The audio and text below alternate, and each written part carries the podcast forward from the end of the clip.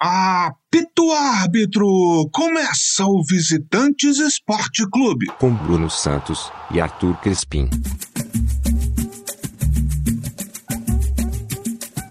Bom dia, boa tarde, boa noite, bom momento, amigo, amiga, amiga e ouvinte. Essa é mais uma edição do podcast Visitante, seu podcast de esportes. E hoje estou eu aqui, diretamente dos estúdios Newton Santos, no Rio de Janeiro, e lá diretamente dos estúdios Paul Gascoigne em Londres, Arthur Crispim. Bom dia, boa tarde, boa noite, bom momento, amigo, amiga, amiga e ouvinte. Alô, paixões, alô, doçuras. Hoje foi um dia maravilhoso aqui em Londres, um solzinho, 13 graus, quase que eu saí nu. Mas tudo ah, bem. Que desespero. Há de melhorar. e hoje temos aqui mais um episódio maravilhoso. É, vamos, continuamos nessa nossa série de bastidores. Semana passada a gente falou sobre a comunicação é, em um clube grande de futebol e hoje falaremos de produção. Porque eu estou falando há um ano dessa porra desse show. Eu criei esse cenário há seis meses. Não fizeram a caralho do cenário. Não mandaram pra porra do resto da equipe. O garoto não sabia o que fazer com a porra do look. Quando eu chego aqui, não tem nada pronto. Quem resolve? Eu. E para isso, trouxemos aqui ela, que é jornalista formada pela Universidade Federal Fluminense, atuou como repórter e âncora da equipe de esporte da CBN por quatro anos, foi produtora de jornalismo e esporte da Rede TV, repórter pelo canal Sport TV durante a cobertura dos Jogos Olímpicos Rio 2016, fez parte da equipe de transmissões ao vivo do Globoesporte.com e também foi coordenadora de jornalismo da Flá TV. Atualmente, atua como produtora dos programas de esporte da TV Globo e do Sport V. Além de tudo isso, ainda é sócia oficial da Arlequina na América Latina, a Lili Falcone. Seja bem-vinda. Muito obrigada. Depois disso tudo, fiquei até constrangida de falar que quase, quase, quase me senti uma pessoa importante até você chegar à sósia da Arlequina, que acabou com todo o meu currículo nesse momento. Destruiu tudo que eu tinha construído na carreira quando entregou aí a vergonha, porém, vergonha, porém orgulho, tá? Porque não tem problema com relação a isso, não, Bruno. Você carnaval. acha que eu tenho vergonha? Carnaval no Rio de Janeiro. Pelo contrário. Quem conhece o carnaval de blocos no Rio de Janeiro sabe que no carnaval de blocos do Rio de Janeiro vale quase tudo. Entendeu? Então, assim, a gente não tem problema com relação a isso. É um prazer estar aqui com vocês, meninos. Muito obrigada pelo convite. Não só porque vocês são queridos, mas porque falar da minha profissão, eu amo ser jornalista, é sempre um prazer. Falar de futebol é sempre um prazer. E juntar tudo isso é maravilhoso. Muito obrigada. Muito eu ainda tô me recuperando desse plus a mais, como diria o poeta, que é ser a arlequina do carnaval carioca.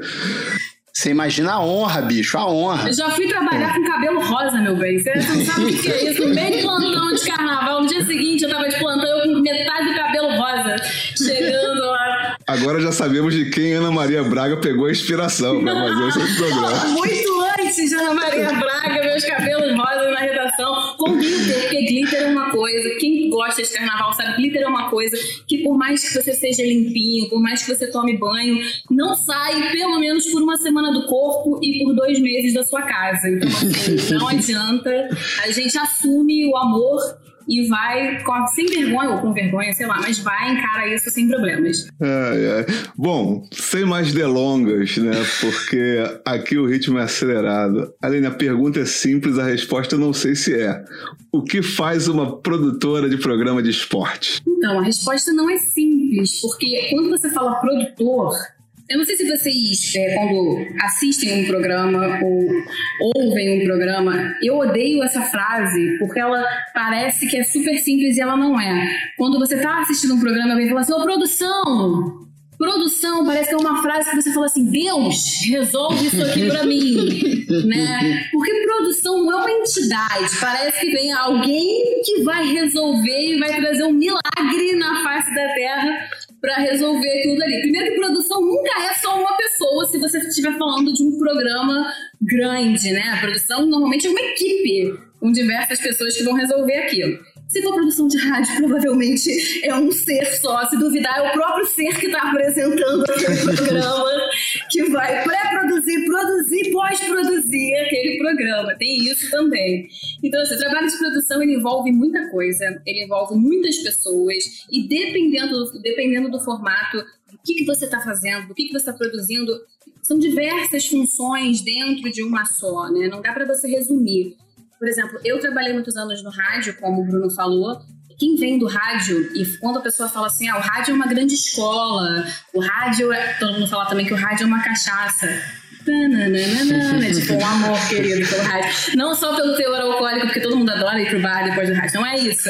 É porque vicia no sentido de que a pessoa que vem do rádio, ela tem que aprender a trabalhar em muitas funções. E uma delas é produzir, né? Você produz. O rádio não, você não tem uma equipe muito grande, subdividida em funções para você fazer aquilo. Então, quando você está no rádio, você precisa pré-produzir o que você vai colocar no ar. Você é uma pessoa só fazendo tudo. Você pensa na pauta, aí você produz ela, você liga para convidado, você roteiriza o que você quer fazer, aí você vai pro ar com aquele roteiro, aí você liga pro convidado antes, olha, combina o horário que vai entrar. Isso faz parte de uma produção pro rádio. E aí você está apresentando por exemplo, ou se você é um repórter, você vai entrar no ar e aí você já deixou o cara preso para entrar no ar na ligação. Então, isso é uma produção, por exemplo, de estúdio, é um outro tipo de produção. Aí o cara entra no ar, você faz a sua entrevista, tá? Beleza, fechou. Você vai fechar a sua matéria se você for repórter, aí você vai lá gravar, editar a matéria, fechar ela para ela rodar na programação. Se você for colocar aquela matéria no site, isso é uma pós-produção, né? Se você for fechar uma matéria depois, um boletim sobre o que for aquilo que foi no ar dentro do programa, isso é uma pós-produção também. Isso só para rádio. A gente está falando de uma produção menor, né? Que é, quem vê no ar não tem noção de quantas etapas são produzidas para aquilo acontecer. Parece muito simples. O dia a dia, você acaba tornando aquilo simples porque você acostuma, você né, coloca aquilo dentro de um de uma rotina de trabalho, então você faz, acaba fazendo automaticamente porque você já internaliza aquilo como natural. Quando você vai para a TV, existem diversos tipos de produção. Você tem a produção, por exemplo, de reportagem, que é o cara que vai pensar numa pauta, tipo, ah, vamos falar sobre Palmeiras. Ah, o Palmeiras vai para uma final, vai para a final da Copa do Brasil, então vamos pensar numa pauta. Se o Palmeiras for campeão, a pauta do Palmeiras campeão, o Palmeiras ser campeão é uma pauta óbvia, mas assim, o que vamos pensar se o Palmeiras for campeão? Qual é a pegada que vamos ter se o Palmeiras for campeão? Vamos pensar sobre o atacante? Vamos pensar sobre o ponto de vista do técnico? Como é que foi a trajetória do técnico até o técnico chegar nesse título? Vamos pensar na, na, no ponto de vista da família de alguém, da, do time, do, do torcedor que está em casa durante a pandemia. Então, assim, você está pensando do ponto de vista de produção de reportagem. O produtor de reportagem, ele sugere pautas, ele vai atrás dos personagens, ele tenta marcar esses personagens, ele tenta pensar em... Aí, são diversos pontos. Locação, em, questões de pandemia, isso acaba ficando muito limitado, porque a gente não pode entrar em qualquer lugar, a gente tem que evitar lugares com muitas pessoas. Ficou muito difícil trabalhar nesse quesito e, ao mesmo tempo, os produtores de reportagem tiveram que se reinventar muito nesse quesito, né? Como fazer de uma forma que não fique tudo igual, que seja criativo, que seja interessante de assistir, mas que mantenha a segurança para as pessoas envolvidas e para a gente, para a equipe principalmente também. Né? Você não vai querer expor a sua equipe para fazer uma matéria, não faz sentido. Claro. Né? Então, assim, ah, aí você, no mundo ideal, no mundo sem pandemia, você tem que pensar em locação, você tem que pensar em como é que você vai chegar naquele lugar, você tem que pensar em equipamento, você tem que pensar em qual, qual o repórter cinematográfico que você vai levar, quem você vai levar, qual o equipamento que esse repórter cinematográfico precisa para poder fazer aquela matéria. E aí, o local, se você tem autorização para filmar naquele local, qual o melhor horário do dia para gravar naquele local, porque às vezes a luz atrapalha, às vezes a luz ajuda, às vezes o local está muito movimentado, é muito difícil de gravar naquele local. Então, assim, você tem, são vários detalhes que você tem que pensar para fazer uma gravação. Às vezes, para gravar 15 minutos e vai ao ar uma sonora de 5 segundos na matéria. De 10 segundos. Às vezes, para cortar, você vai gravar durante 40 minutos e vai usar duas respostas na matéria. Mas, assim, aquilo é importante, aquilo tem um valor muito grande para a matéria. Às vezes é a sonora da vida, é a sonora mais importante da semana. E você conseguiu, começa com esse trabalho do produtor de reportagem. Né? Assim, tem uma outra infinidade de coisas. Eu não sou produtora de reportagem. Eu estou te falando o que eu vejo no meu dia a dia, é, do que eu acompanho porque dentro do Sport TV eu trabalho num setor que se chama CAP e que não é Atlético Paranaense. Inclusive, o Lucas, que apresenta o Esporte Espetacular, a gente fez uma reunião uma vez é, para falar sobre as nossas áreas, né? A Globo fez para que as pessoas conheçam as áreas. E a nossa área foi a última. E aí o Lucas fez uma brincadeira maravilhosa, que obviamente todo mundo usou, então ele citou. Então nós temos o CAP, que não é o Clube Atlético Paranaense, mas são os VIPs. Mas não, gente, nós não somos os VIPs, não é isso. Mentira, mentira, completamente mentira. Na verdade, na verdade, está, deveria estar lá, Central de Apoio da Produção dos Programas Mentira. A gente faz tudo. A verdade é que, assim, quando alguém tem um problema e não tem quem resolva, o pessoal fala assim: vou pedir ajuda ao CAP. Entendeu? e meu chefe adora, adora oferecer nosso trabalho para todo mundo. Então ele fala assim: não, não, peraí, peraí, peraí. Chama a Aline lá, que a Aline dá ajuda. Deus, por quê? Por quê, Senhor? Por quê? Peraí, vamos lá, vamos lá. A gente resolve. A história é que a gente resolve. E na nossa o CAP, o CAP seria a produção da produção? O CAP, ele seria a produção dos programas, porque hoje em dia, dentro da Globo do Sport TV, os programas não têm uma produção própria. Antigamente você tinha o produtor do programa tal, o produtor do programa tal. Hoje em dia isso não existe mais. Você tem os produtores de futebol, que atendem a todos os programas, os produtores de olímpicos, que atendem a todos os programas.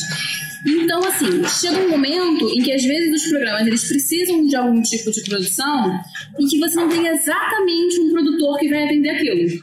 Então, às vezes, alguns quadros, às vezes, uma produção, assim, tem algum acontecimento, tem algum. aconteceu alguma tragédia, aconteceu alguma coisa muito inesperada, e você precisa de alguém que chegue junto nesse momento, ou convidados, né? Então, o CAP ele acaba funcionando muito nesse sentido. Ele dá um apoio, um suporte diretamente para os programas e também acaba apoiando quando você tem algum grande evento, acaba apoiando quando você tem, por exemplo, uma grande final.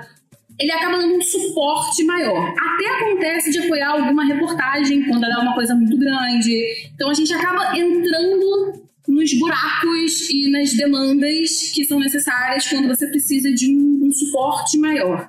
A gente acaba funcionando, por isso que é um apoio à produção, né? Porque a gente, acaba, a gente não tem um lugar que a gente atue especificamente só naquilo. A gente acaba. E nesse ponto, a gente acaba, eu acabo trabalhando quase que com todas as áreas. E uma delas é a reportagem, por exemplo. A partir dessa, da semana que vem, no fim dessa semana, eu vou estar cobrindo férias da parte de logística de reportagem. Então, eu vou estar ajudando o pessoal que, que seleciona equipes para sair nas reportagens, que é uma área que não é a minha, exatamente, mas que eu já aprendi a fazer para dar esse suporte durante as férias. E aí você acaba conhecendo muita coisa, né? Isso é bom porque você acaba tendo muito conhecimento em outras áreas, no início enlouquecedor, porque você fala, meu Deus, o que, que eu faço agora? Não domino, Senhor, vou morrer. Mas quando você começa a dominar, você acaba a, a absorver isso. E isso entra muito na questão desse conhecimento da produção de reportagem, do que, que é necessário, né? de quais são os detalhes. O meu trabalho hoje em dia, como produtora de programas, ele é completamente diferente de um produtor de reportagem.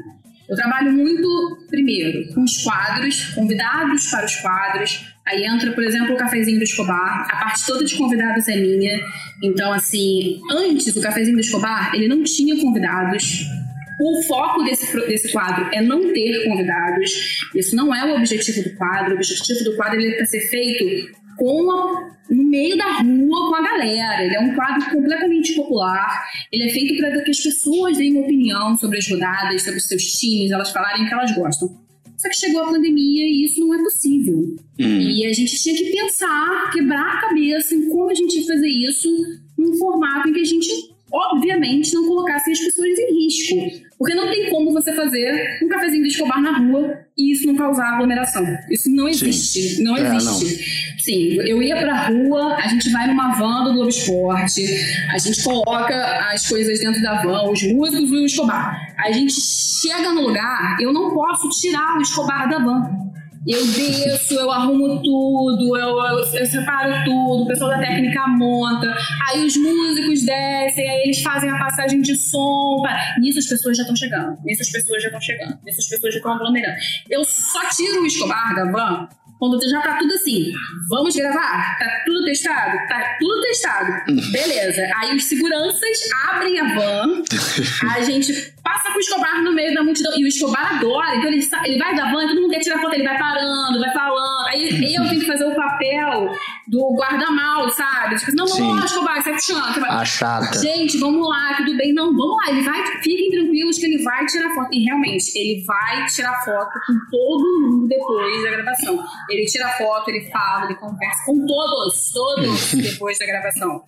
Mas assim, se eu não consigo. Às vezes tem a questão da luz, então, porque ele grava, ele apresenta o Globo Esporte e a gente só grava depois do Globo Esporte. Então, o tempo de luz do dia é muito curto, dependendo de onde a gente grava. Então, eu preciso que ele chegue no lugar e realmente sente a bunda ali e grave. Porque senão pode ser que não tenha mais luz. Aí eu fico com todo o jeitinho do mundo, mas ao mesmo tempo tendo que ser firme que a gravação tem que acontecer. E aí senta, grava, faz tudo. E aí tem que estar ligado para ver se está captando o áudio, se as duas câmeras estão certas, se está gravando, se não está gravando, sabe? Se o áudio está certo, se não tem nenhum cabo, se, se ninguém pisou nos cabos para não ter problema, para chegar tudo certinho. Tem que ter um backup. Então, assim, você tem que ficar ligado naquela gravação externa, com muita gente principalmente, é um momento que você está curtindo o que está acontecendo, mas você tem que tá, ficar, ficar ligado em tudo que está acontecendo ao redor. Não pode ficar aparecendo nada de marca de ninguém. As pessoas, todas elas querem ficar gravando junto com você o programa que está acontecendo. E aí é um problema, porque normalmente elas estão com o flash da câmera ligado. E aí o flash do celular da- das pessoas atrapalha a câmera. Aí fico eu com meu 1,60m passando por trás, todas elas me pedindo: por favor, desliga o flash da sua câmera. Por favor, desliga o flash da sua câmera. Aí vai, com todo o amor do mundo. Aí volta. Eu perco acho que uns 3 quilos em cada gravação do cafezinho. Aí, geralmente no sol do Rio de Janeiro, né? Que é aquele sol bonito de 40 graus, né? Aquele sol legal. Aí volto. E assim, e tudo isso num timing maravilhoso. Isso que eu já fiz a pré-produção inteira. De Indicação de lugar, de acertar horário, de acertar equipamento, de acertar equipe, sabe? De acertar tudo, tudo para aquilo acontecer. A gravação acaba, todos os bonitos entram na van, desmonta equipamento, desmonta tudo. Todo mundo faz o quê? Vai para casa. A Aline faz o quê? Vai para empresa, para redação. Porque aí eu tenho que gestar material, tenho que mandar todos os e-mails com créditos, com as músicas que foram gravadas, etc, etc. Entregar o material para o editor, que isso tudo vai ao ar no dia seguinte. Sim. Entendeu? Então você tem trabalho de pós-produção.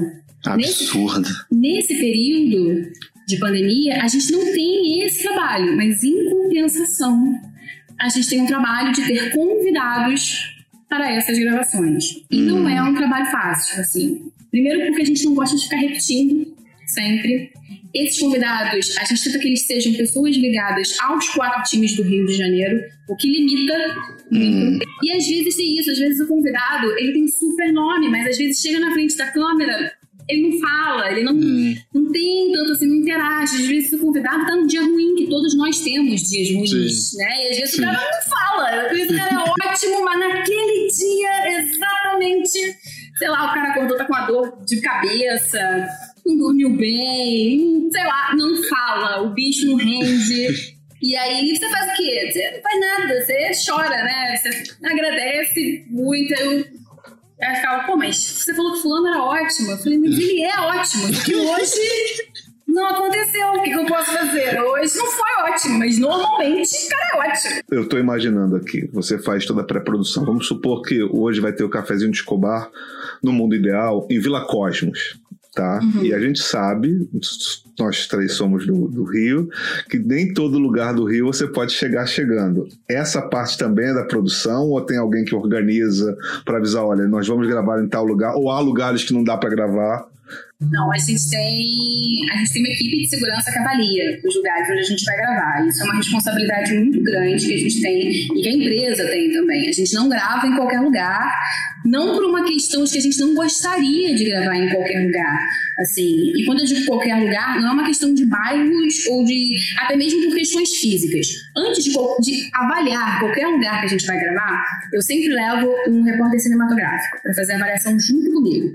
Primeiro, primeira parte é a parte técnica. Não adianta eu, eu, eu escolher um lugar para gravar que os meus dois é, repórteres cinematográficos não vão conseguir captar imagens. Então, assim, eles têm que avaliar tecnicamente. Olha, eu consigo gravar, aqui vai ter luz, aqui não vai. Porque eu não tenho estrutura de luz para gravar. Eu só estou com as câmeras. Não dá para você gravar com uma estrutura de luz.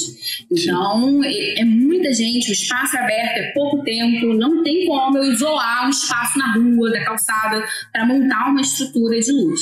Então, eles precisam avaliar o local para ter certeza que dá para gravar. Esse é o primeiro ponto. O segundo ponto é a questão de segurança. Então, assim, é, a gente sempre manda o local, eu falo, ó, tal rua com tal rua, e mando para minha equipe de segurança. E aí a equipe de segurança da Globo avalia se dá ou se não dá para gravar. Eu não, eu não dou opinião. Eu não, a gente, assim, hum. quando eu digo eu, eu não sou sozinha nessa equipe de produção. Tem outras, outras pessoas de produção que fazem exatamente a mesma coisa.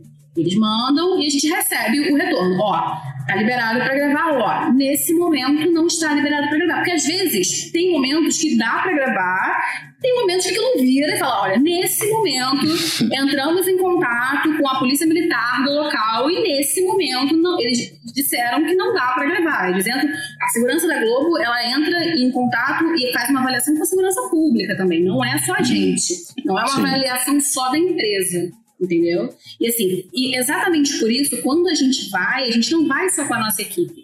A gente também vai para todo, isso é para qualquer lugar. A gente sempre vai com uma equipe de segurança junto, pelo menos, porque a gente está no meio de uma multidão. Então, assim, a gente tem que preservar também a nossa equipe, o nosso equipamento. Isso tudo faz sentido no mesmo lugar. E isso em qualquer lugar, até mesmo dentro de um shopping. Eu vou, Sim. a gente sempre vai com uma equipe. O Cafezinho do Escobar, ele é um quadro patrocinado atualmente. Então, assim, a gente tem alguns programas que, por contratualmente, eles são feitos em locais escolhidos pelo patrocinador, né? Que normalmente, nesse momento, são as lojas do supermarket. Então, por contrato, a gente tem locais, a gente tem alguns programas que são gravados em lojas do supermarket.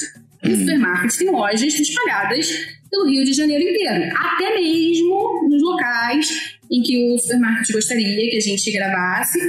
Essa avaliação de segurança também é feita, é feita em todos os lugares. Vocês já convidaram o Cafezinho, lateral direito, ex-Madureira e Vasco, que brigou com o Júnior para gravar o Cafezinho do Escobar, não? Já, a gente já convidou, a gente já convidou. Cara, deixa eu dizer, eu adoro, eu adoro quando tem essas, essas configurações. E assim, eu acho muito engraçado, porque assim, o Escobar ele tem um carisma maravilhoso. É muito fácil. Não é uma coisa difícil achar convidado para gravar com o Escobar, assim. É muito bom, porque normalmente quando a gente convida, as pessoas, quando elas não aceitam, elas não aceitam por conta do Escobar, elas não aceitam por N problemas do tipo de agenda, cara, não vou conseguir nesse horário, infelizmente não vai dar pra, não dá pra me programar, não sei, só vou conseguir é, saber no dia, e eu não consigo fazer isso. A gente precisa de uma antecedência para cravar, né? Para poder me programar. Não dá para esperar o retorno desse jeito. Mas Sim. assim, geralmente quando assim, ah, Escobar, claro que eu topo, maravilhoso e tal. Então isso facilita muito a minha vida nesse ponto. Assim, por mais que a gente acabe ficando muito restrito quando, por serem só os quatro times do Rio, do, por outro lado, ser o Escobar, graças a Deus, é uma maravilha, porque normalmente as pessoas adoram o Escobar, isso facilita muito a minha vida. Mas enfim, a gente não trabalha só com, eu não trabalho só com o Escobar, né? eu trabalho com convidados para tudo. Então, por exemplo, as finais em sequência que nós tivemos, final da Libertadores da América, eu produzi convidados, a gente fez uma cobertura que foi de 10 da manhã no sábado até 3 da manhã do dia seguinte. E a gente não tinha o jogo, o jogo não era nosso. Eu até brinquei, eu falei assim, olha só, me desculpem, mas a única coisa que a gente não tinha era o jogo, porque o resto a gente tinha tudo. te dizer, quase não fez falta. Vou te dizer, quase não fez falta. Porque o resto, realmente, a gente tinha tudo. A gente tinha. Nós fizemos uma programação especial desde cedo, desde Redação Sport TV. E eu produzi convidados para todos os programas. Redação Sport TV, do Seleção Sport TV. Depois, na sequência, a gente fez um pré-jogo especial. Depois, o que seria o período do jogo nós tivemos uma reprise né, de um jogo do Flamengo. Na sequência, nós fizemos um troca de passes de quatro horas com convidados. Depois, nós fizemos um pós-jogo para poder acompanhar a chegada dos times em São Paulo, acompanhando o avião. Eu até zoei o Everaldo, falei, Vê, pode botar aí na sua conta eh, que você fez agora mais um, mais um esporte, mais uma modalidade que é pouso de avião de campeão, entendeu? Pode colocar aí. E depois, GPS pelas ruas de São Paulo, você pode acrescentar. Então, assim, isso também demanda muito. A gente, e, além disso, contatos com torcedores famosos dos dois times para gravarem vídeos. Isso também conta como produção. Você ligar para as pessoas. Eu sei que para essa produção, por exemplo, da final da Libertadores, teve um dia que eu falei com mais de 60 pessoas. Um dia. Eu falei com mais de 60 pessoas. Eu montei uma escala que eu cheguei no final do dia meu cérebro já não estava mais funcionando. A estagiária que estava trabalhando comigo, ela falou, Aline, eu fiz uma merda que eu botei. Desculpa, eu falei merda. Eu fiz Nada. uma besteira porque eu mandei um convite, eu tava eu dividi com ela algumas coisas, assim, eu falei, cara, liga pra fulano, pra fulano, pra fulano. Eu fiz uma, um convite pra um assessor de um artista e eu errei o time. Eu falei, falei, pô, porque fulano é Santos, né? Ela, não, não, ele é Palmeiras. Eu falei, meu amor, você tá mais perdoada. Eu falei, você acha que eu vou falar pra você? Eu falei, eu já falei com tanta gente, provavelmente eu já devo ter feito isso em algum momento. Eu nem, nem me toquei que eu fiz isso. Eu falei, relaxa. Meu Ah, chefe brincando, meu chefe, não, porque você, no sábado, ele colocou meu horário. é, a gente tem essa programação que era de 10 até 3 da manhã. E para eu poder acompanhar, o, o mais difícil no dia, eu, eu trabalhei nisso durante uma semana, mas o mais difícil dessa produção especificamente no dia era que a gente não sabia quem ia ganhar. Então, a gente tinha alguns convidados pré-garantidos para o programa pós-jogo, mas ninguém queria confirmar porque ninguém queria zicar. Né? Do tipo, ah, eu falo que eu vou participar, meu time não ganha, olha só, a culpa foi minha. O pessoal tudo supersticioso. Aí ele falou: o mais difícil é conseguir gente para esse programa pós-jogo, porque não dá para fechar. Então ele me colocou nesse horário para cobrir exatamente mais o pós-jogo para poder conseguir movimentar esse nosso pós-jogo, porque a gente não ia ter material. No- O jogo não era nosso, então a gente não ia Sim. ter ninguém no campo, a gente não ia ter ah, melhores momentos, ia demorar para chegar, a gente só ia ter direito a três minutos, porque você, quando não tem um jogo, você tem três minutos só de melhores momentos, não dá para ficar rodando três minutos durante quatro horas de programa, a gente não ia ter a coletiva ao vivo, então assim, preenche quatro horas de programa, meu amor, os editores do programa são santos maravilhosos. A gente quer conteúdo de qualidade para poder interagir. Você pode até ficar rodando os três minutos, mas vamos colocar alguém interessante falando com enquanto você roda isso de fundo, né? Vamos trazer coisas que movimentem, assim. Senão eu tô demitida, não dá, né? Pra ficar rodando três minutos durante quatro horas. Mentira, não porque meu chefe é legal. Mentira. Mas enfim, não era isso a nossa ideia. E aí, só que assim, aí ele virou, ainda brincou comigo, falou assim: ah, não, passa quem você fechou para os programas de manhã, que vai ter uma outra produtora lá de manhã para colocar esse pessoal no ar. Aí eu falei: não. Ele, ele, não posso colocar você de manhã. Eu falei, chefe, não, eu quero estar acompanhando isso de manhã até de noite. Eu fechei esse pessoal todo durante uma semana. Eu trabalhei muito para fechar esse pessoal. Aí ele, Aline, mas eu não posso juridicamente colocar você trabalhando todas essas horas. Eu falei, mas não tem problema. Você diz lá que eu vou trabalhar de tal hora, mas eu vou estar acompanhando. Eu sei que eu não vou ficar desligada. Aí ele, mas eu falei, olha só. Eu falei, chefe, Fui eu que fechei com essas pessoas. Fui eu que negociei cada entrada. Eu sei exatamente o que, que elas precisam, o que, que elas não podem fazer, o que, que elas vão estar fazendo naquele momento. Eu sei todos os detalhes dessa negociação. Isso é muito difícil. Quando você vai fechar uma entrada de um convidado, você sabe cada detalhe do que, que ele pode entrar, do que, que ele não pode entrar. Eu posso tal coisa, mas não posso tal coisa. Eu posso em tal momento, mas ó, daqui a 15 minutos, depois de 15 minutos eu não vou poder. E você dá um valor muito grande pro convidado que você fecha. Então, assim, assim, você não vai ligar pro cara uma vez, se o cara não atender, você vai falar, ah, não atendeu não. Meu bem, se eu ligar pro convidado e ele não atender, eu vou ligar pra mãe, pra esposa, vou mandar um sinal de fumaça, eu vou bater lá na casa dele pra ele atender. Eu não vou desistir do convidado. Assim, não é que o outro produtor vai desistir do seu convidado, mas é que assim, eu tenho certeza que eu vou fazer o máximo para ele entrar. E quando um produtor fecha com o convidado, esse convidado, ele não vai. Se ele tiver qualquer problema, ou se ele tiver qualquer dúvida, ele vai no cara que fechou com ele. Hum.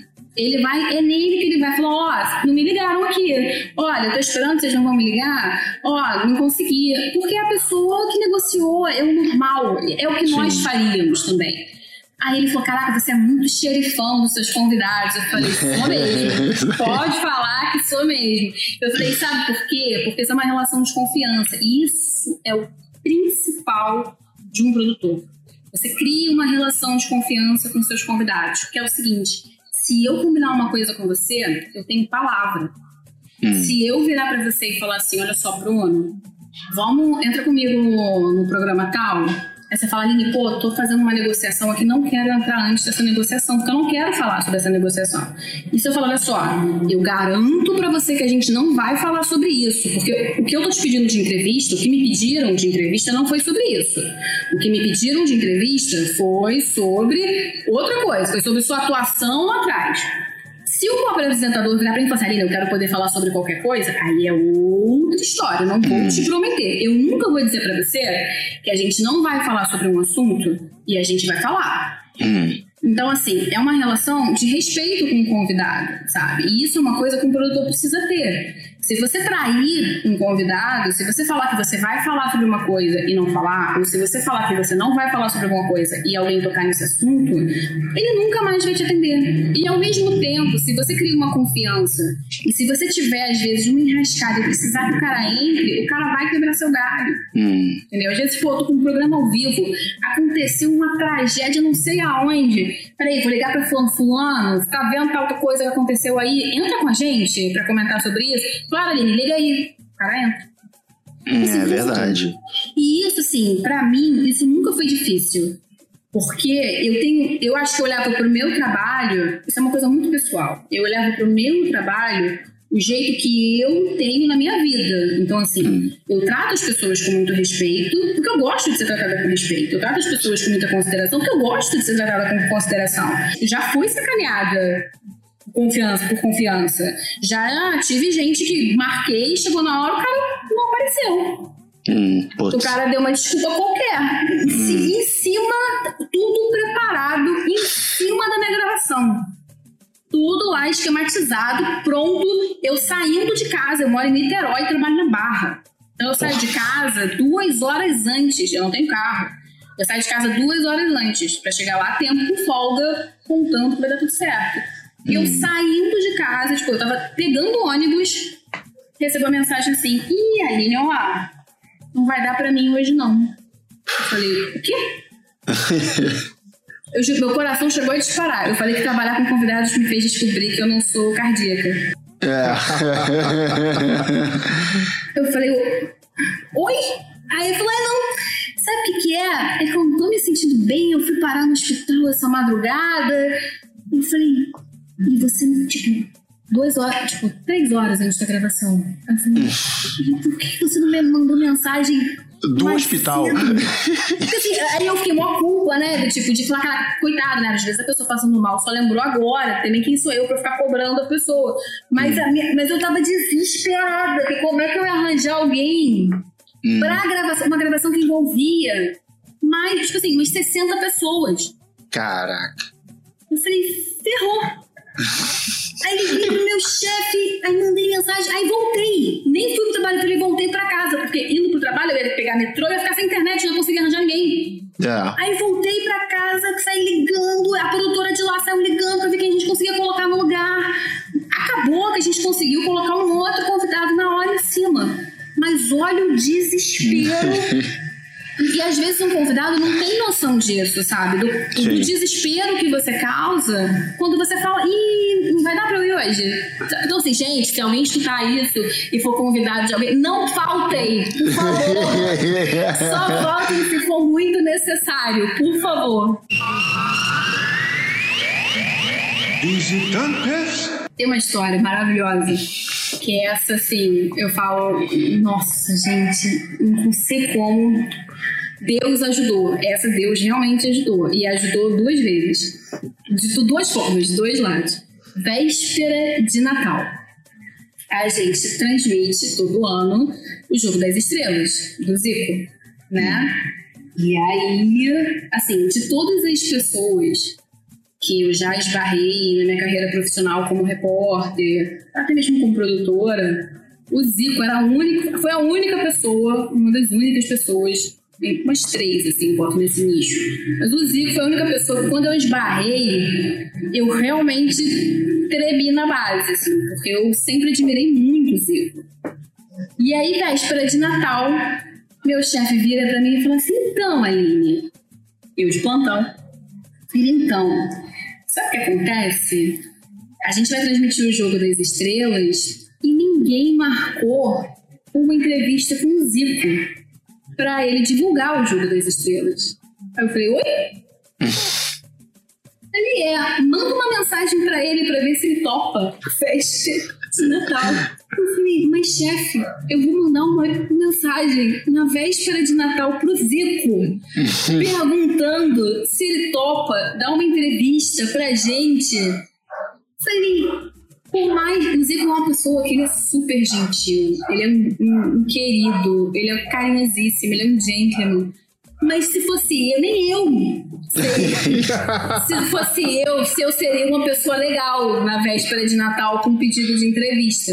Primeiro que eu ia falar, peraí, vocês sabem que todo ano a gente faz essa transmissão desse jogo. E vocês vão me perguntar, vocês deixaram pra me perguntar na véspera de Natal se eu quero dar uma entrevista? Aí eu fui, olha, eu não sabia nem por onde começar a digitar no WhatsApp. Aí eu peguei ali, eu, eu reescrevi aquela mensagem umas três vezes.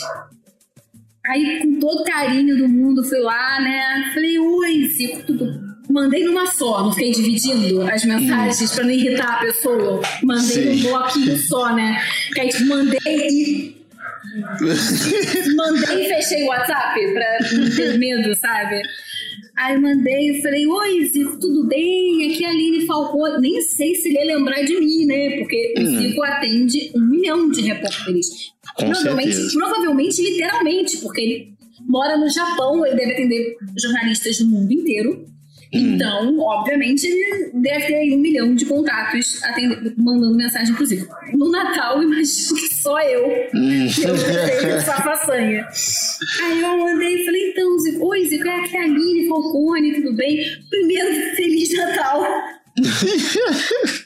falei, desculpa, tá te mandando. Não, eu não mandei Feliz Natal. Falei, aqui a Aline Falcone, primeiro, desculpa eu estar te mandando mensagem na véspera de Natal mas é porque. Nossa, eu não sabia nem, eu juro, é porque não tem. Na eu não mandei de áudio, porque senão acho que aí ele me xingava mesmo. Mas assim, se tivesse tom de voz, eu acho que ele entender o eu estava sentindo muito de estar fazendo aquilo naquele momento. E era muito sincero. Eu falei, mas é porque o pessoal aqui do Sport TV você tá me obrigando a fazer isso. Olha o pessoal aqui do Sport TV. Queria saber se você poderia, por favor, dar uma entrevista para falar, divulgar o jogo das estrelas no dia tal, no horário que você puder. Um dia só pra gente poder divulgar o jogo das estrelas. Um beijo. Aí, pá, mandei naquele quadradinho e desliguei meu celular. tipo, morreu. Jogou a granada. Nossa, e, e saí assim, assim, meu Deus, não acredito que eu fiz isso, cara. Assim, eu não sabia onde esconder a minha cara, porque eu tenho muito isso Eu acho que eu tenho muita vergonha de. Eu não tenho vergonha de mandar mensagem um milhão de vezes para alguém que vai me dizer não. Eu acho que isso faz parte do trabalho. Mas eu tenho muita vergonha de incomodar alguém. Hum, sim. entendeu? Assim, de, de estar cruzando uma linha em que eu não concordo, sabe? De estar invadindo. Eu acho que existe uma linha entre você estar trabalhando e você estar sendo como é que eu posso dizer? Não é sendo invasiva, mas sendo inconveniente. E eu achava que naquele momento eu estava sendo muito inconveniente Ah, sim, sim. isso na véspera de Natal. Eu não sabia onde enfiar a minha cara, né? Aí eu mandei, mas assim, por dentro eu tava quase odiando meu chefe dele me obrigar a fazer aquilo naquele momento. Aí meu WhatsApp pim, apitou. Eu falei, Deus, Deus. E Deus estava falando comigo, né? Porque era Deus, né? Falando comigo. Aí eu abri, era a mensagem de Deus falando comigo. Ai, Deus. Oi, Aline. Feliz Natal. Claro que eu posso. Pode ser tal hora? Aí é só a gente marcar. Um beijo. Eu quase chorei de emoção. Eu juro, eu fiquei tão feliz. Primeiro, ele não ter me xingado. Já foi o Sim. primeiro. Segundo, ele ter respondido. Já foi assim. Terceiro, que ele me deu Feliz Natal. Tipo, ele não ficou magoado, ele não ficou ofendido. Ou se ficou, ele se disfarçou super bem. Ele foi muito querido sim, sim. né? Depois, assim, ele realmente topou e já me deu o horário que ele ia marcar. Eu falei, será que ele tá me zoando? Tipo, vou marcar, eu escroto, vou marcar e não vou. Só de sacanagem. Só de sacanagem. Aí eu do meu chefe, mas acho que eu nunca pulei tanto na véspera de Natal. Falei, chefe, com o celular na mão. Porque aquela coisa de 1,60m pulando na redação do Sport TV. Aí cheguei na mesa da redação quase vazia, né? Aí ele olhou pra minha cara, o que foi? Eu falei, Deus respondeu a minha mensagem. Aí falei, Deus respondeu e me deu Feliz Natal ainda por cima. Me topou a entrevista e vai fazer a entrevista, está marcado. Aí eu falei, caraca, você é foda, né? Consegui a entrevista, está marcado tal dia. Ele foi fazer redação Sport TV pra gente, pra Caramba. divulgar o jogo. Eu falei, cara, ó, falei, vocês me ficam me dando essas bombas pra eu resolver. Falei, eu acostumo vocês mal porque eu resolvo. Só pra deixar claro que essa história de conseguir a entrevista com ele não é mérito nenhum meu, tá? Eu falei que eu resolvi, mas é um mérito total dele, da generosidade dele, porque assim, é uma coisa absurda. E Sim. a minha história com o Zico é porque a primeira pessoa eu era repórter nova ainda na CBN e na época o Zico assumiu como diretor no Flamengo. E eu fui fazer essa, a primeira coletiva dele como diretor do Flamengo. E chegando lá, eu vi vários repórteres pedindo para tirar foto, pedindo para autografar, e eu queria pagar o quê? De profissional Hum. não quis fazer o mesmo. Não quis pedir a foto, não quis pedir o, o- o autógrafo. Fui lá, só cumprimentei, falei, falei oi, Zico, tudo bem? Não, mas não pedi. E me arrependi amargamente no momento que eu botei o pé pra fora da gávea, naquele momento. E prometi pra mim mesma que eu nunca mais ia fazer aquilo. Que quando eu quisesse, muito assim, eu não quero tirar foto todo mundo, mas quando eu quisesse tirar uma foto com alguém, eu iria pedir, porque podia ser que eu nunca mais tivesse aquela oportunidade. É verdade. E aí, depois de alguns anos, o Zico foi fazer um- passou a fazer um programa na Rádio Globo, junto com o Juninho Pernambucano. E aí eu fui no Rafael Marques, na época que ele era coordenador da Rádio Globo. Eu falei, olha só, eu vou deixar uma coisa muito clara pra você. Eu? Eu falei, eu vou descer na hora do programa. Eu não estou te pedindo autorização. Eu estou te comunicando que eu vou descer na hora do programa e eu vou pedir pro Zico uma foto com ele, porque ele é uma das únicas pessoas que eu já entrevistei e não pedi a foto e me arrependi amargamente. Aí ele, olha, eu vou ser a única pessoa que eu vou deixar, porque a gente já recebeu um, um direcionamento aqui da rádio que não é pra deixar ninguém fazer isso, porque senão a rádio inteira ia parar dentro do estúdio. Não. É, aí eu falei, não, mas eu não quero nem saber, eu só tô te avisando que eu vou fazer isso, porque é um problema histórico de, de arrependimento na minha vida. E eu tenho que resolver isso. E eu ah, fiz. com certeza. Eu fiz isso. E é muito isso, porque as pessoas. E aí é isso que eu ia te perguntar, Bruno. Porque você pediu pra ele autografar na camisa do Botafogo e eu tinha certeza que ele não ia se negar.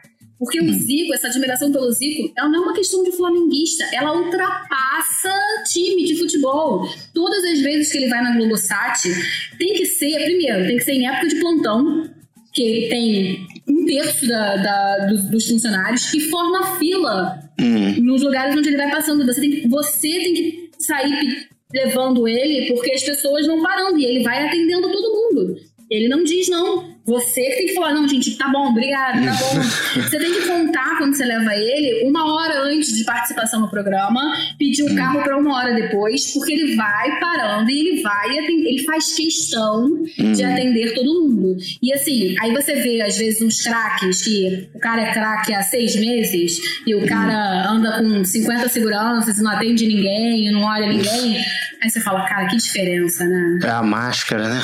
Você fala, que diferença. Quais são as grandes diferenças e o que você é, mais tem saudade, vamos dizer, do tempo de repórter? É muito diferente, né? As duas coisas são muito diferentes. É, eu vi, eu pensei muito sobre isso, sim, quando você falou, porque realmente são prazeres muito diferentes. Eu sinto muita falta da época de repórter de estar nos lugares onde as coisas acontecem. É, eu acho que isso é um dos grandes benefícios do repórter. Eu sempre gostei de estar onde as coisas acontecem, de ver aquilo acontecendo, de, de contar as coisas acontecendo ao vivo. A rádio tinha muito isso eu tinha muito isso. Tanto é que quando eu fui para a TV, quando eu fui cobrir pelos Jogos Olímpicos, Fazer VT eu curtia, embora tive pouquíssima experiência. Mas o que eu mais gostava era de entrar ao vivo. Talvez até mesmo pela experiência da rádio, né? Porque a rádio é muito isso. A rádio, a maior parte do seu trabalho é você estar ali ao vivo, é você estar improvisando, trazendo a informação do que está acontecendo. No final do dia só que você fecha um resumo de tudo para poder rodar na programação, porque você não tem como, já passou do seu horário, você não tem como mais estar ali para contar atualizado o que está acontecendo.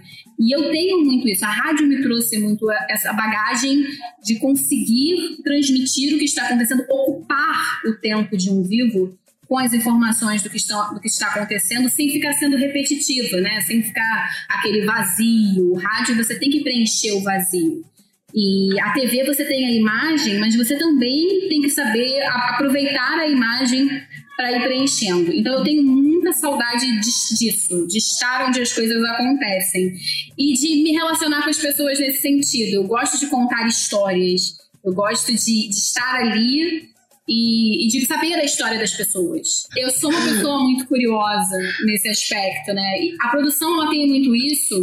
Muitas vezes eu fecho um convidado e eu procuro saber o que está acontecendo com ele naquele momento para brefar o apresentador. Do tipo, ah, eu coloquei o Clebão do Palmeiras no ar na seleção.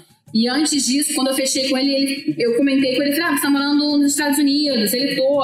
Falei, pô, como é que estão as coisas aí? Aí ele comentou comigo e tal. Então, assim, eu já busquei algumas informações dele para poder contar. Eu achei o Betinho, que fez o gol do título do Palmeiras na Copa do Brasil em 2012, numa, na sexta-feira, eu praticamente viajei o Brasil na sexta-feira para encontrar esse homem. Eu primeiro tive que ligar com os caras em Recife, aí de uns contatos de Recife, eu achei o cara no Piauí, sabe? Que tá jogando no Altos do Piauí pela Série D. E aí, tipo, aí fui conversando aqui, aí brifei a galera. Falei, olha, tá agora jogando no Altos do Piauí. Ni- Ninguém tinha um contato dele, ninguém sabia onde Nossa. ele tava. Me passaram um contato, e essa história é muito boa também. Me passaram um contato dele, pessoal de Recife, me passou um contato dele pro WhatsApp. Aí quando eu olho a foto do WhatsApp, era a foto de um cara com um casaco assim de moletom, com um gorro assim, abaixado assim, ó. Aí eu virei e falei. Aí eu olhei e falei, esquisito, né? Porque não dava pra saber se era o Betinho ou não, né? Falei, Esquisito. Aí eu fui olhar a frase de definição no WhatsApp. Eu sou frio e calculista mesmo. Aí olhei, virei pra produtora que me passou o contato. Eu falei, você tem certeza que é dele esse contato? Que eu tô até ficando preocupada de mandar uma mensagem pra essa pessoa. Porque vai que não é dele, né? E minha foto do WhatsApp é toda feia, né? Toda, toda simpática.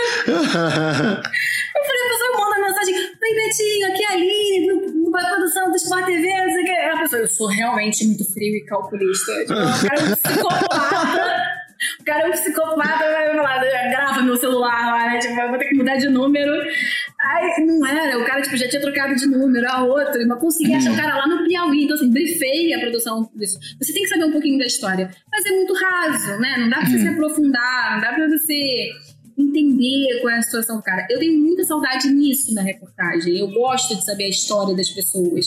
E na produção, você acaba ficando muito na primeira parte, né? Você acaba ficando aqui. Sim. Você tem uma limitação. Daqui por em diante, você toca a bola e outra pessoa vai pro ataque. Entendeu? Você, você arma a jogada, você fica meio centroavante. Você arma a jogada, enxerga quem tá bem posicionado, manda a bola e pra outra pessoa e torce pra outra pessoa fazer o gol. Entendeu? É muito isso. É muito por aí. O produtor é aquele volantão ali que sabe sair para jogar o Relato Augusto, uma galera ali daquela que tem uma qualidade, o Ramires, elemento surpresa. Então, queria te fazer uma pergunta, assim, é, a gente está meio que chegando aqui na nossa reta final, é, mas qual, assim, qual reportagem, qual programa, alguma coisa que você produziu, assim, que te deu mais orgulho de, de ter participado do, do desse processo? Então, vou citar de produção, porque eu acho mais justo, já que eu estou aqui como produtora. Uhum. e que foi, acabou caindo no meu colo, não foi uma produção minha, não foi uma ideia de produção minha, ela acabou caindo no meu colo pela demanda de ter sido muito, muito em cima da hora, a gente tinha que produzir em cima da hora, e como eu te falei que eu trabalho numa área que acaba abraçando essas produções que são muito grandes, né? Eu acabei abraçando essa produção, que foi uma produção com a Marta, que é, o esporte, a gente estava aproveitando que a Marta veio passar férias no Rio de Janeiro e a gente conseguiu marcar uma produção, o Esporte Espetacular marcou uma produção com ela, uma entrevista com ela. E assim, tinha que ser assim, dali a, a dois dias. Só podia ser se fosse dali a dois dias. E não era uma entrevista qualquer, a ideia era re refazer o caminho que a Marta fez, saindo de Alagoas, quando ela era pequenininha, é, adolescente ainda, e vir para o Rio de Janeiro. E hum. isso envolvia alugar um ônibus, envolvia arranjar uma locação que fosse próxima onde ela estava hospedada para passar as férias dela. E ia ter as meninas jogadoras da base do Vasco pra gente surpreender ela. E ela não sabia de nada disso, de nada disso que a gente ia fazer. Numa reportagem do Regis Reising. E a Marta tinha acabado de fazer uma operação na vista. Então ela tava, ia, ter que ficar o tempo inteiro com óculos escuros. Ela não podia ficar exposta por conta disso. E ela estava hospedada numa casa que era ali num condomínio na Barra. Então tinha que ser próximo àquele condomínio.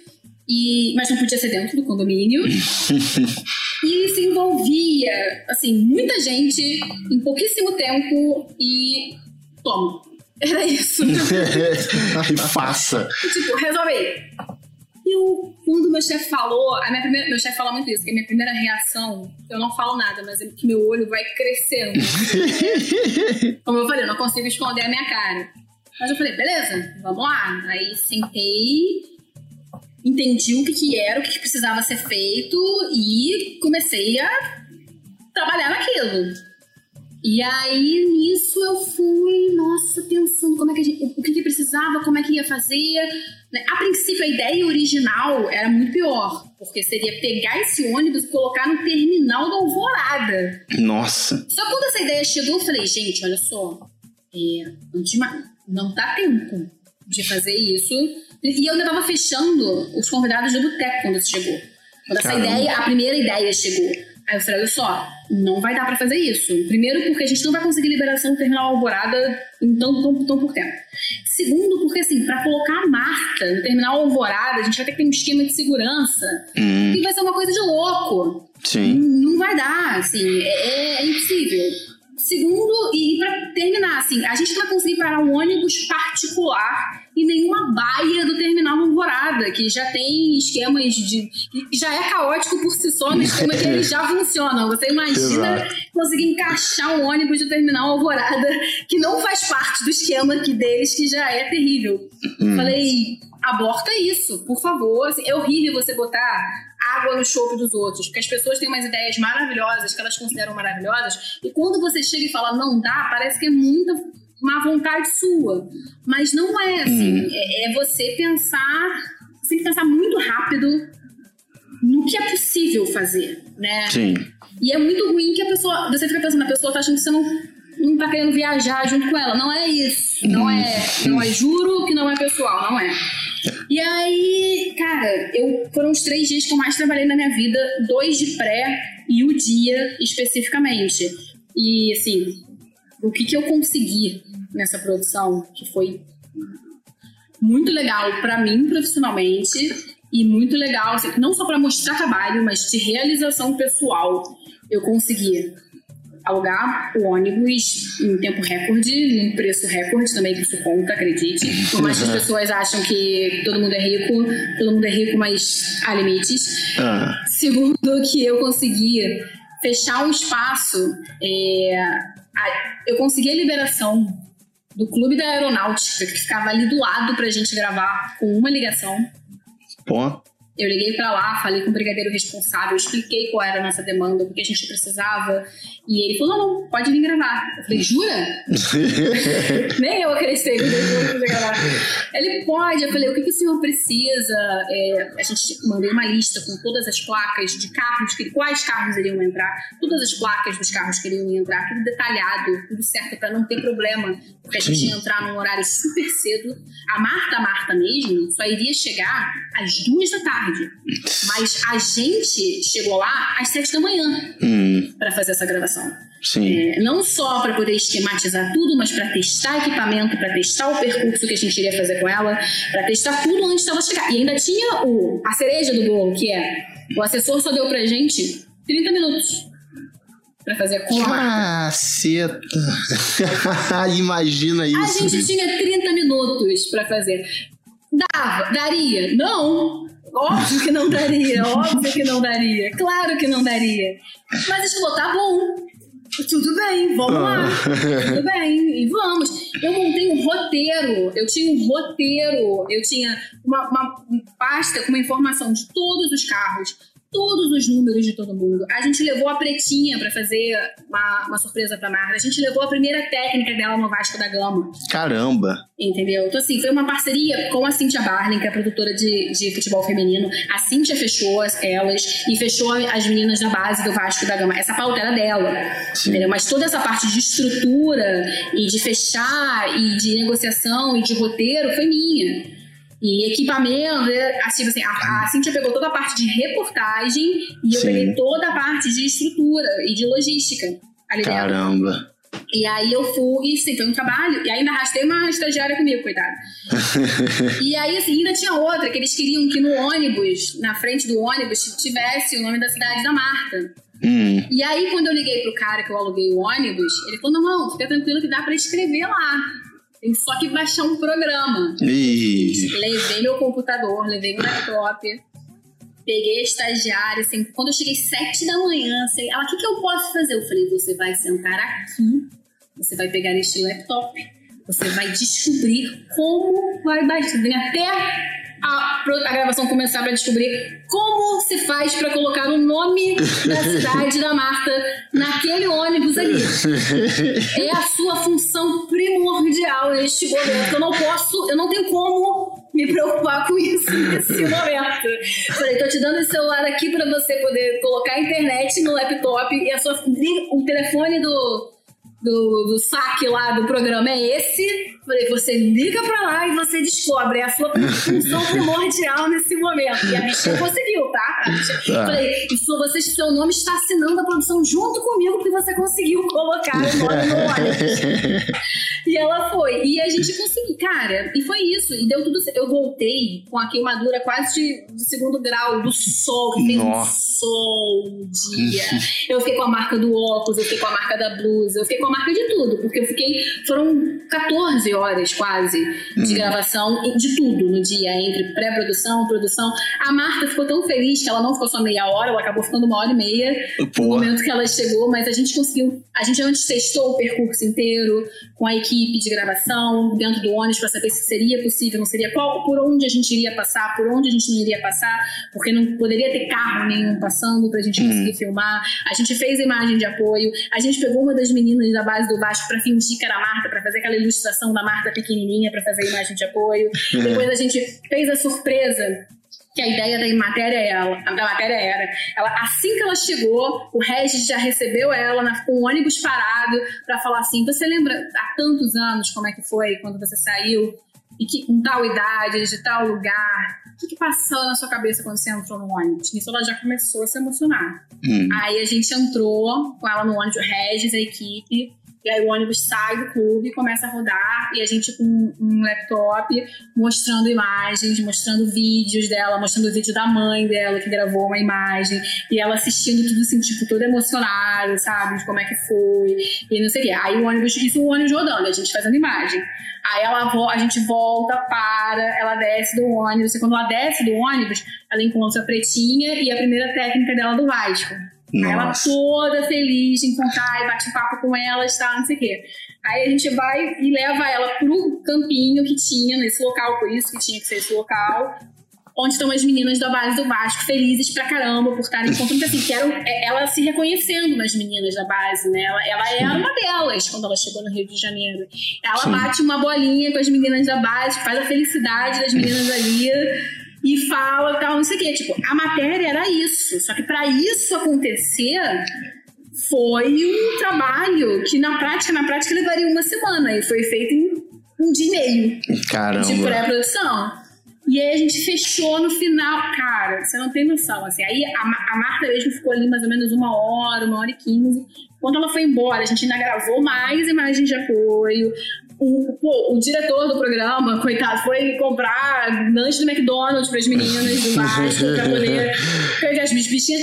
Ainda tem isso, tá? Ainda fechei lanche para a equipe inteira antes programado, porque eu sabia que a equipe inteira ia estar lá o dia inteiro. Então ainda tinha um cara que foi levar isso para mim, fechar é, lanche separado para cada um. Tinha nome, tinha etiqueta com o nome de cada pessoa da equipe que ia, ia estar lá para poder comer, sabe? Das meninas, do, do, do, do cinegrafista, do técnico, do motorista sabe? Tinha tudo, era tudo muito planejado para tudo dar certo, tudo roteirizado. Eu dei uma cópia na mão da, da estagiária, o mesmo roteiro que eu tinha, a estagiária tinha, outra produtora tinha. Hum. Então, assim, eu trabalhei é, nesses dois dias antes umas 20 horas em cada dia, quase. Cheguei lá, trabalhei muito para ir uma produção especial no, no esporte espetacular. Então, assim, foi muito prazeroso fazer, foi muito. E toda essa matéria foi baseada num texto que era uma carta que a Marta escrevia para ela, né, para aquela menina que saiu na. Foi na Woman's. Eu não lembro exatamente, agora não vou lembrar. Mas é. Players Tribune. Exatamente. Que era ela é, escrevendo pra, qual o que você diria para aquela menina que saiu de Alagoas naquela época. Hum. Então, assim, eu quando eu, eu, li, eu acho que você tem que se envolver com a história quando você vai produzir.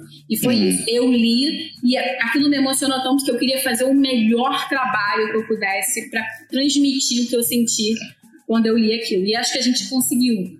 O Regis é maravilhoso, o Regis hum. é incrível. E a Marta adora o Regis. Quando ela soube que era o Regis que ia fazer, ela topou na hora. Então eu não podia perder essa oportunidade de fazer aquilo acontecer. E acho que isso, é, acho que isso é o principal, sabe? Quando você gosta do que você faz, eu acho que esse é o importante pra gente fechar. Você pode trabalhar muito, muito. Ninguém tá, tá romantizando aqui o excesso de trabalho, porque todo mundo tem que ter vida normal, tem que ter vida pessoal, tem que ter tudo. Hum. Mas quando você gosta muito do que você faz, você trabalha muito, muito, muito, você fica cansado, claro, mas no fundo você tem uma sensação de, cara, eu tô muito feliz, eu tô muito realizado. Tô morto, tô exausto, mas tô realizado. Hum. Você fica satisfeito, aquilo te recompensa.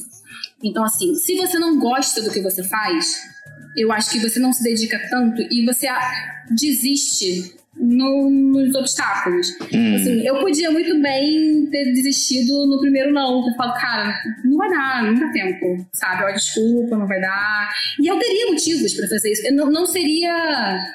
Não seria, não seriam motivos fracos para ter desistido, hum. sabe? Eu acho que é isso. Quando você faz o que você gosta, você não desiste, sabe? Eu podia ter desistido, tinha motivos para desistir. Pra chegar e falar, não vai dar tempo, porque podia não dar tempo, podia não, não dar certo. Tinha tudo, na verdade, para não dar certo. E deu certo, graças a Deus. Deus Sim. ajudou, tive sorte, trabalhei pra caramba e tive sorte, né? Hum. Então eu acho que é muito isso. Trabalhar e fazer o que você gosta. E hum. quando dá certo, é extremamente prazeroso.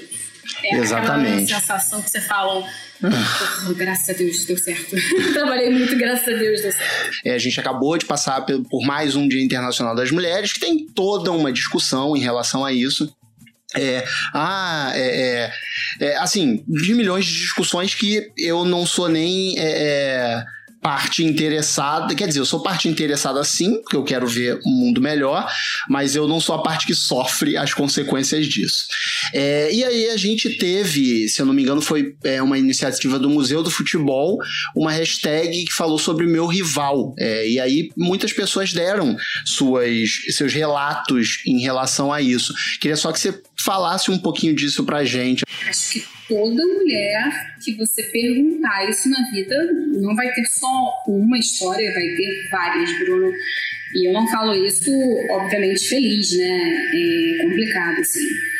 Eu acho um movimento muito bom.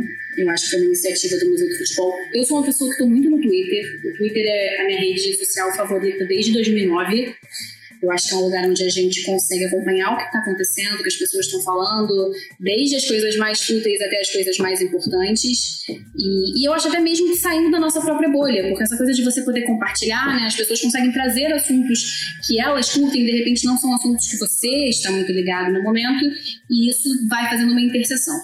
Né? E essa história do Museu do Futebol, nesse momento, acabou sendo o meu núcleo de pessoas que trabalham com, com futebol, é, mas acabou vindo, acabei conhecendo relatos de pessoas que eu não tenho contato, que não fazem parte da minha convivência, mas que a gente acaba se identificando, e infelizmente, em quase todas as histórias que estão ali. É muito ruim, isso é tão redundante, né? É tão clichê falar isso, mas é muito verdadeiro estar em 2021 e a gente ainda ouvir e se reconhecer em histórias como essas em histórias em que você se sente menor ou menos capaz do que alguém porque você é mulher, porque você não tem o mesmo gênero, em que alguém se considera mais importante, ou mais talentoso, ou mais conhecedor de alguma coisa, porque é homem, ou que alguém te despreza, ou porque alguém te assedia, ou porque alguém faz isso por se considera superior porque é homem. É muito, muito frustrante isso. E a gente, se a gente fosse falar, levantar a voz, ou fazer, ó, oh, tá vendo isso que aconteceu? A cada vez que isso acontece, vocês não iriam suportar. Vocês iam achar que nós somos loucas, chatas, irritantes. Ah, de novo isso? A gente cala muitas vezes. Quantas e quantas vezes a gente engole? Quantas e quantas vezes a gente faz cara de paisagem? Quantas e quantas vezes a gente revira o olho faz assim, sabe? Respira fundo e segue. E assim, é o melhor? É o certo a fazer? Não sei. Ah, então o certo a fazer é falar toda hora? Não, porque é cansativo também. É chato. É, e esse é o problema. Assim, ninguém chega para você é muito raro. Não é que não aconteça, acontece. Mas hoje em dia é muito raro você ver um caso desses que um homem chega para uma mulher e fala descaradamente: você é inferior ou você não pode falar de futebol porque você é mulher. Não é esse o caso que acontece hoje em dia. Esse é o extremo. Então, assim, quando alguém fala assim, ah, não existe mais isso, então, esse é o extremo. Esse realmente quase não existe.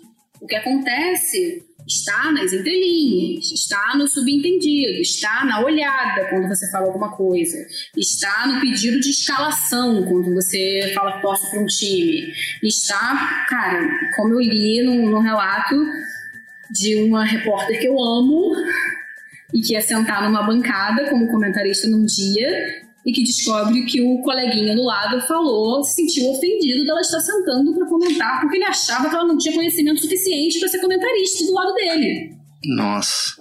Isso é um absurdo. Total. Entendeu? Muito. Então, assim, está nisso. Está no cara que faz uma piada. Assim, e essas pequenas coisas do dia a dia elas são muito mais cansativas às vezes do que numa situação extrema, porque elas vão te consumindo, elas vão fazendo com que você se sinta menor.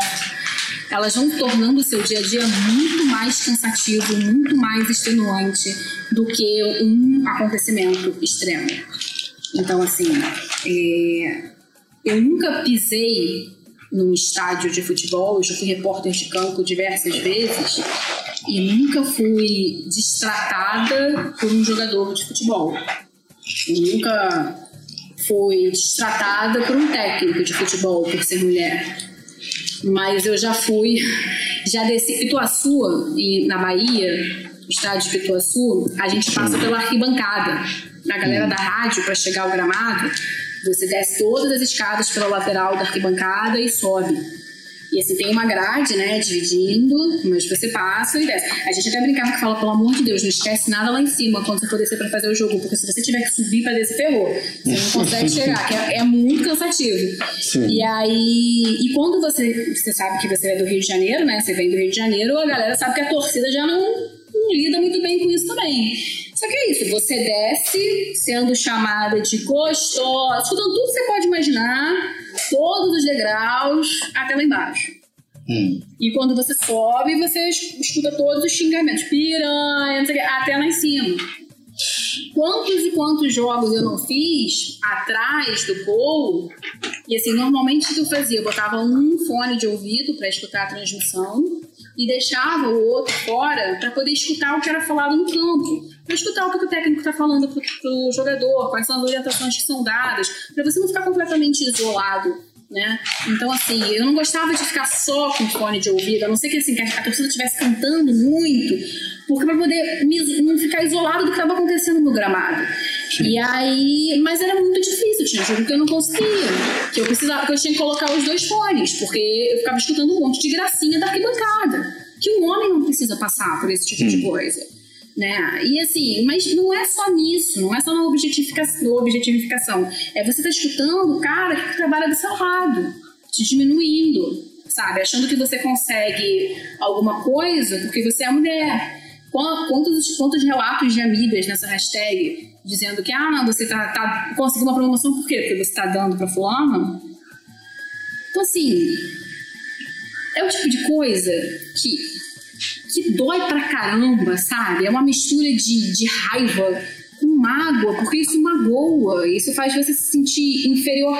Eu, a gente sabe que a gente não é inferior, eu sei que eu não sou uhum. inferior, mas eu não vou ficar escutando de alguém isso eu não tenho por que ficar escutando de alguém isso. E quando alguém vem me consolar, tipo, ah, não, mas você sabe que você. Não interessa, mas eu não tenho que ficar escutando isso daquele babaca, sabe? Exato. É, sabe? Esse é o ponto, mas esse é o ponto. Você sabe que você não precisou fazer esse dele. Não sou eu que tenho que saber que eu não fiz, é ele que tem que ficar quieto. Ele não tem o direito de falar isso sobre mim. Entendeu? É, é muito isso. Assim, eu já escutei na redação, eu, foi um dos meus relatos, né, na hashtag, tipo, ah, e escutei a pessoa, nem sabia que eu tava na redação na hora. A redação é gigante, né? Hum. Quem fechou fulano? Ah, foi a Aline. E, tipo, fulano era difícil de ser fechado, né? E dei sorte no dia, fechei. Mas, assim, quem fechou fulano? Ah, foi a Aline. Ah, mas você tiver ah, bonitinho, bonitinho assim, desse jeito, né? Fácil. Se fosse hum. eu, também conseguia. Tudo bem, sabe? Então, assim, então eu não consegui porque eu sou competente.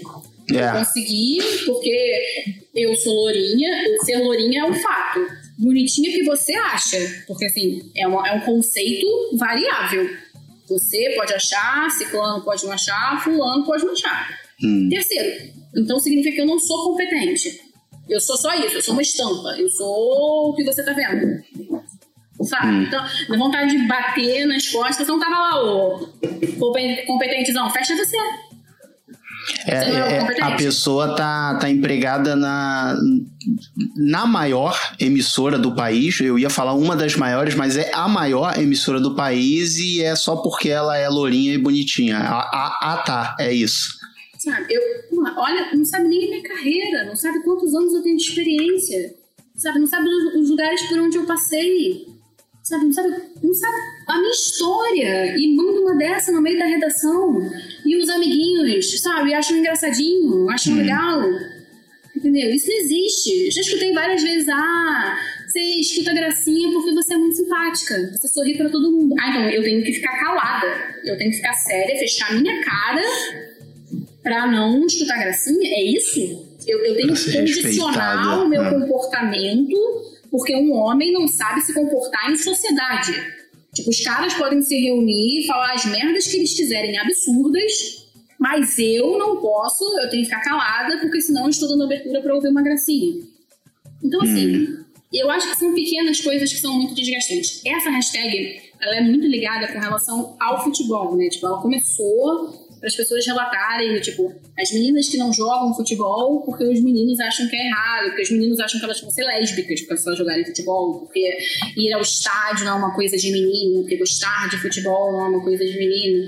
Que são coisas que estão, estão começando, eu acho que já vêm sendo quebradas há alguns anos, né? A gente está conseguindo quebrar esse tipo de estereótipo tendo mais representatividade, falando mais sobre isso, tendo mais mulheres jogando futebol, a questão do futebol feminino chegando, tendo mais mulheres trabalhando com esporte, isso, as pessoas se vendo mais, enxergando outras pessoas que gostam de, de esportes de futebol como elas, elas enxergam que isso é uma grande besteira. Tanto as meninas quanto os meninos, tanto as mulheres quanto os homens. Mas ainda tem muita coisa para mudar.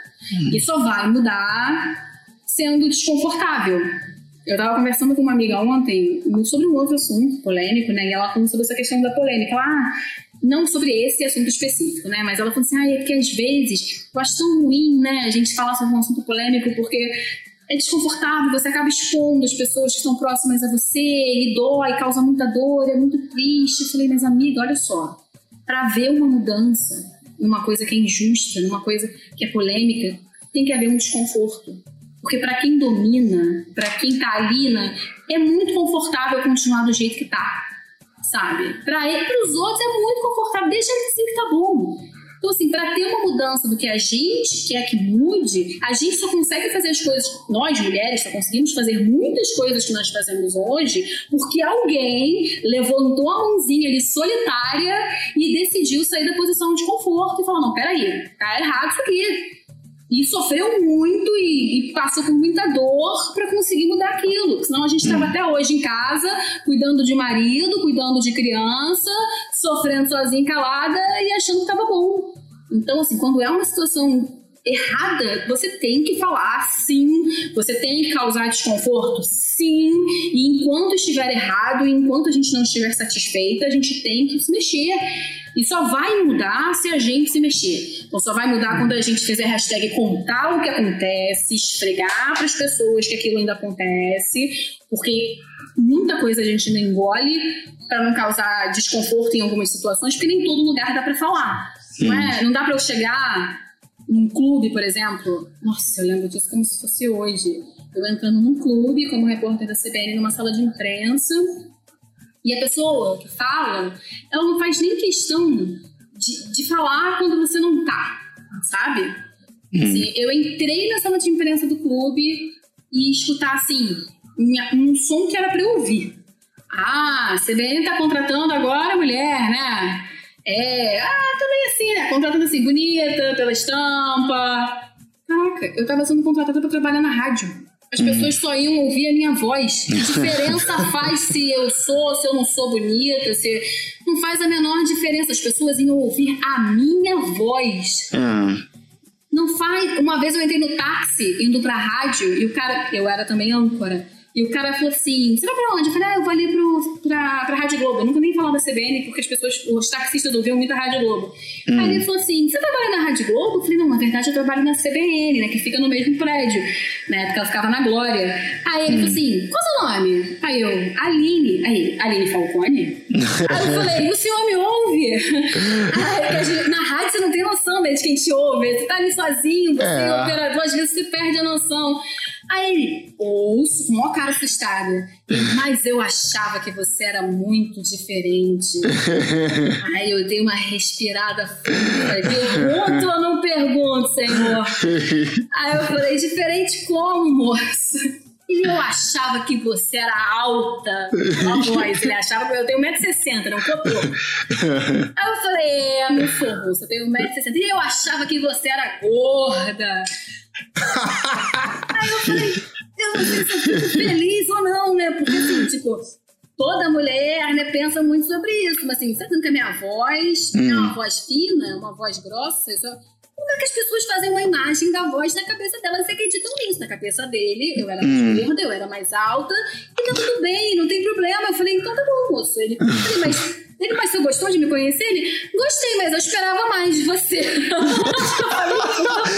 que porra é essa? Eu, hein? Ele ficou decepcionado, entendeu? Nos tempos antigos de Aline Falcone, as cartas eram para a Rua do Russell. Nos meus tempos de ouvinte de É, rádio, Rua do as cartas para a Rua do Russell. 434, né? Hoje em dia, se vocês quiserem mandar cartas pra gente, mandem aqui cartas para visitantes para nossa hora do VAR. O programa hoje foi maravilhoso, né, Bruno? Aula. Pô, não, assim, a gente tá tendo uma aula atrás da outra. Eu tô assim, é, infelizmente a gente tem tempo. Visitantes.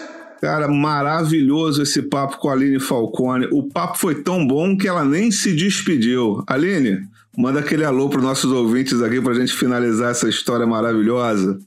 Meninos, obrigada pelo convite. Adorei o papo, me senti super à vontade. Parecia que eu estava sentada numa mesa de bar, contando histórias do meu trabalho, contando o meu dia a dia como jornalista, contando histórias que a gente vai acumulando assim, né? Foi ótimo. Obrigada mesmo. E olha, sempre que vocês precisarem, eu tô por aqui, viu? Valeu. Beijo. E é isso. Então a gente vai terminando por aqui. E é aquilo, né, Arthur? Chama? Chama a vinheta! Ih, Arthur, acho que os caras foram embora, hein? O que, que será que aconteceu? Acho que eles foram estudar, brother. Aproveitaram essa aula de graça aí da Aline e foram dar uma estudada. Tenho certeza que o VAR volta melhor na edição número 11, hein? Com certeza. Então, para você participar da Hora do VAR do próximo episódio, é muito fácil. Manda um comentário pra gente aí no Twitter, arroba visitantesec, no Instagram, arroba podcastvisitantes, ou no podcast.visitantes, arroba gmail.com. Você pode mandar um e-mail e... Por qualquer man- maneira, um sinal de fumaça, chama, chama, chama a gente. Espalha a palavra, a gente gosta muito de saber a opinião de vocês, críticas, coisas boas, coisas não tão boas assim. Pode falar com a gente que a gente está de ouvidos abertos e o ombro opostos para sustentar vocês.